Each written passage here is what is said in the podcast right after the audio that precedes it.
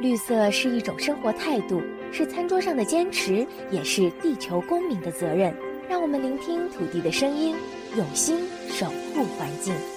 这里是绿色情报员，我是麦小甜。最近气球事件在全球掀起热化。其实，气象气球收集的风速、温度还有湿度，早就拉响了警讯。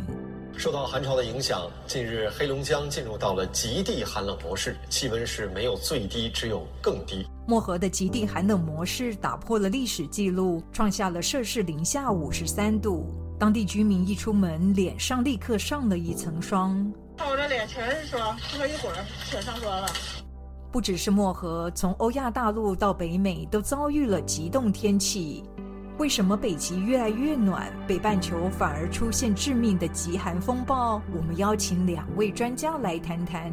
第一位是台湾中央研究院地球科学研究所的研究员汪中和博士，汪博士您好。是主持人好，大家好。接下来是台湾大学大气科学系的助理教授梁宇桥，梁教授长期投入极地气候研究，梁教授您好。你好。梁教授，这个冬季一波波的猛烈寒潮席卷了东亚，还有北美。我们看到俄罗斯的雅库茨克刷新的记录，气温下探摄氏零下七十三度。中国的黑龙江省的漠河市，还有美国华盛顿山呢，也分别创下有记录以来的最低温。我们听到气象专家口中的极地涡旋来袭，到底什么是极地涡旋呢？极地涡旋呢，是大气里面一个蛮特殊的。现象，那通常呢，它会在冬天的时候比较强哦。从北极往下看地球，就会有一个逆时针的这样子的风场，这样的涡旋呢，通常我们把它叫做极地涡旋。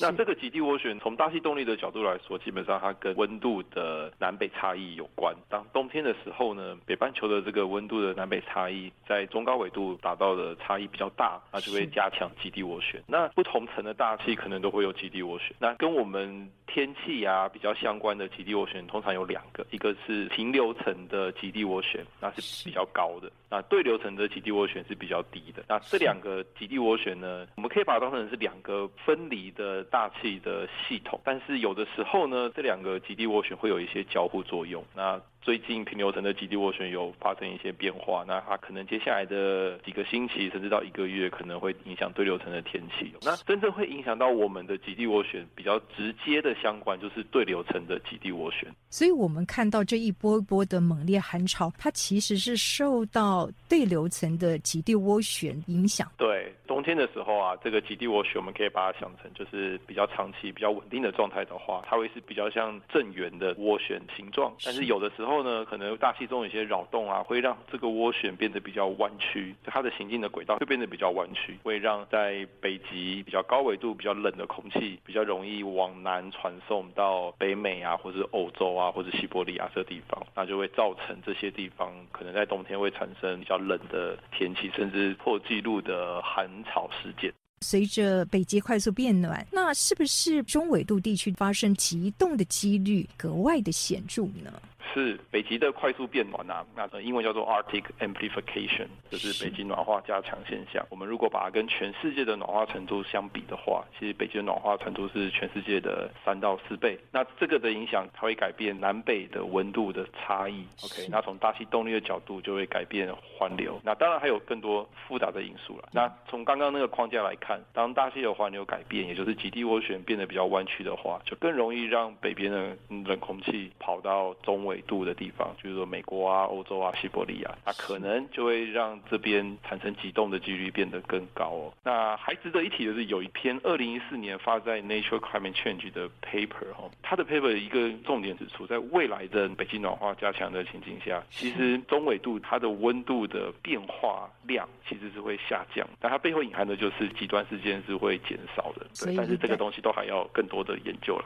王博士，这是不是意味着极地风暴已经形成一种新常态了？联合国政府间气候变化委员会他说，全球在暖化的大背景之下，这种极端冷的事件总体在减少，而极端热的事件会在增加。但是在极端寒冷的事件总体减少的趋势之下，极端寒潮的事件的强度不会减弱。那主要就是因为北极那个地方的极地涡旋在暖化的背景之下，它已经变得非常的。不稳定，再加上在中高纬度的喷射气流，它也是受到暖化、南北温差减弱的影响，它开始弱化了。而且弱化的趋势之下，它路径变得非常的迂回。我们说它好像蛇形一样。那在一个不稳定的极地涡旋，再加上一个偏弱的喷射气流，就让北极地区的非常寒冷的气流就会更频繁的向南输送到我们的中纬度地区。这就是。是我们今年不管在亚洲、欧洲、美洲都同时出现了极寒的情况，但是在极寒的环境之下，同时也有南方的暖气团会在中间穿插，然后侵入到中高纬度的地方，所以在同一个纬度，我们就会看到两个完全不同的极冷然后极暖的并排出现的情况。这种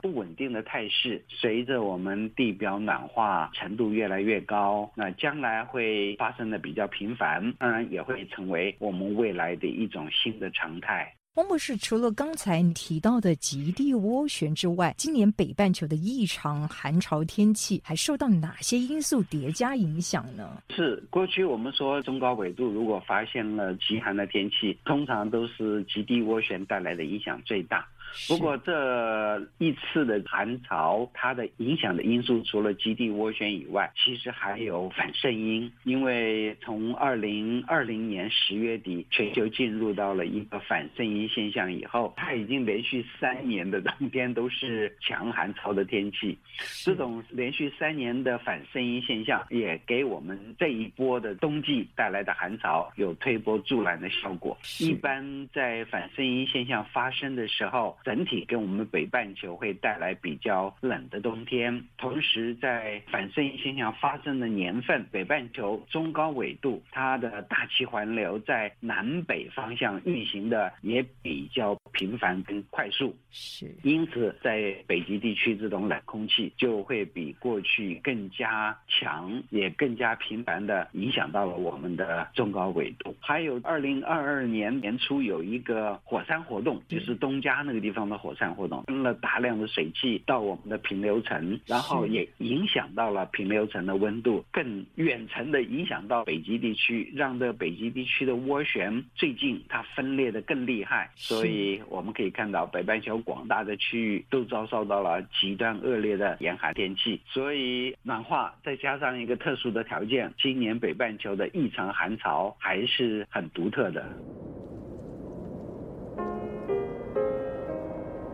王博士，我们同时也看到北极圈内的天气哦，它也受到了显著的影响。美国国家海洋暨大气总署它发布的最新的北极年度报告就指出呢，气候变迁让北极变得更湿、更暖，甚至是更多风暴哦。我们以二零二二年的冰冻圈状况报告来看的话，北极海冰消融的速度是不是也呼应了上述的结果呢？啊，一点都不错，北极冰。冰冻圈的状况报告，它告诉我们说，北极现在它的升温情况其实非常的严峻。北极目前增温的速度是我们全球的三到四倍，比我们过去说只有一到两倍，其实是快的非常的强。所以现在北极我们说它已经变成了我们整个地球气候的一个非常敏感的区域。同时我们说它也像一个放大器一样，把我们极端的天气变得更强、更厉害。那从二零二二。年冰冻圈的状况报告，我们可以看得到，整个北极圈不但是温度在增高，湿度在增强，带来更多的风暴，同时它的海冰面积一直不断的在减少。我们说它的海冰面积从一九七九年以来减少了百分之四十五，可是同时它的厚度也减少了百分之六十六，所以它的面积加上它的厚度减少，反过来就让它的体积减少了百分之七十一。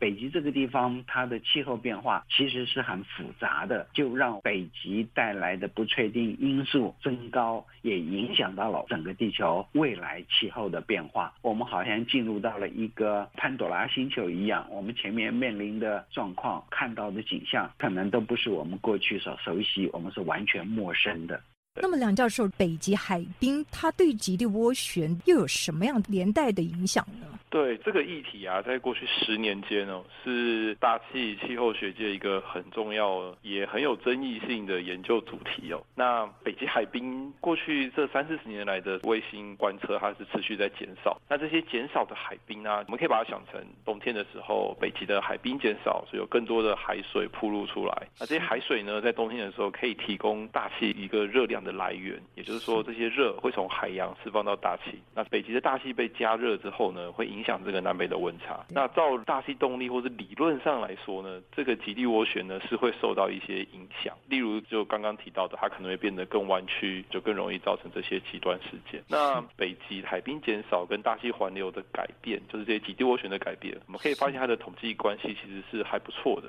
但是这个研究呢，有一些争议，就是我们过去试着用一些全球气候模式啊，或者天气模式，想要了解它背后的机制，是不是真的直接海冰的减少可以驱使大气的改变？在进行这些模拟的时候呢，我们发现模拟的结果非常非常的不一致哦，那导致于这个争论目前还是持续存在的。那为什么北京暖化的速度是比其他的地方更显著呢？这个还蛮重要的问题哦，那也是我研究的主轴。这个北极暖化。升高比全球平均值高，刚刚有提过。那海冰的溶解是最重要的关键因素。当你海冰减少的时候呢，你可以想象大气跟海洋之间热量的交换作用就变得更频繁。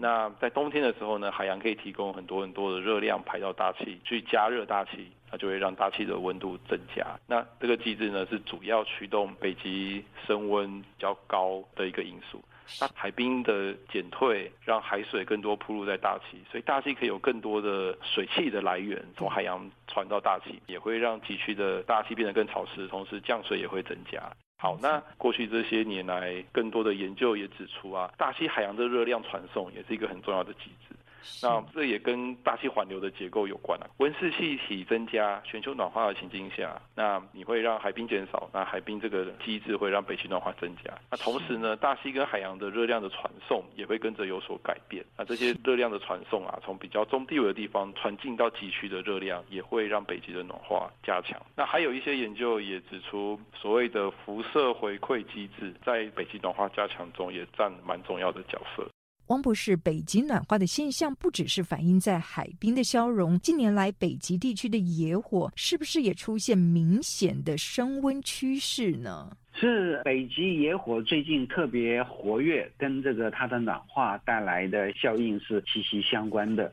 我们可以看到，北极从二零一九年以后发生森林野火的频率增高的非常的强。就以每一年七月下旬北极地区森林火灾最高峰的那种时段来说，二零一九年它发生森林野火的次数高达四百次，过去只有一百次。可是，在二零二零年更高达了。六百次，这些数据都告诉我们说，北极近期的火灾是出乎异常的活跃。那不但是有森林的火灾，那现在我们发现北极还有僵尸火灾，也就是它的泥炭地也在燃烧，而且燃烧的时间长。今年的泥炭地的火灾会变成下一个年度火灾的火种。那现在我们也发现，北极发生的火灾有一半都跟这个泥炭地的僵尸火灾是息息相关的。所以，这真的也凸显出我们要理解北极暖化的速度，还有它的强度。这对于未来我们对抗气候变迁的冲击哦是非常重要的。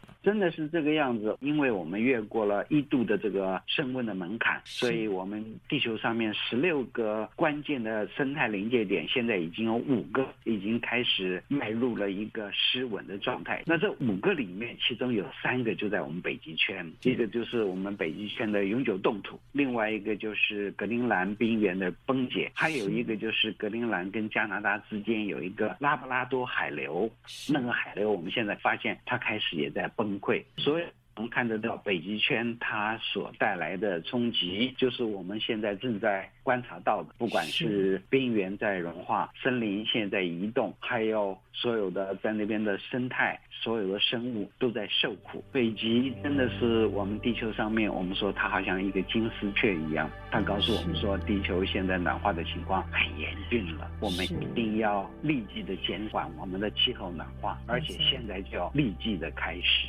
是的，我们不能再忽视北极金丝雀它发出的求救讯号。这里是绿色情报员，我们下次再会。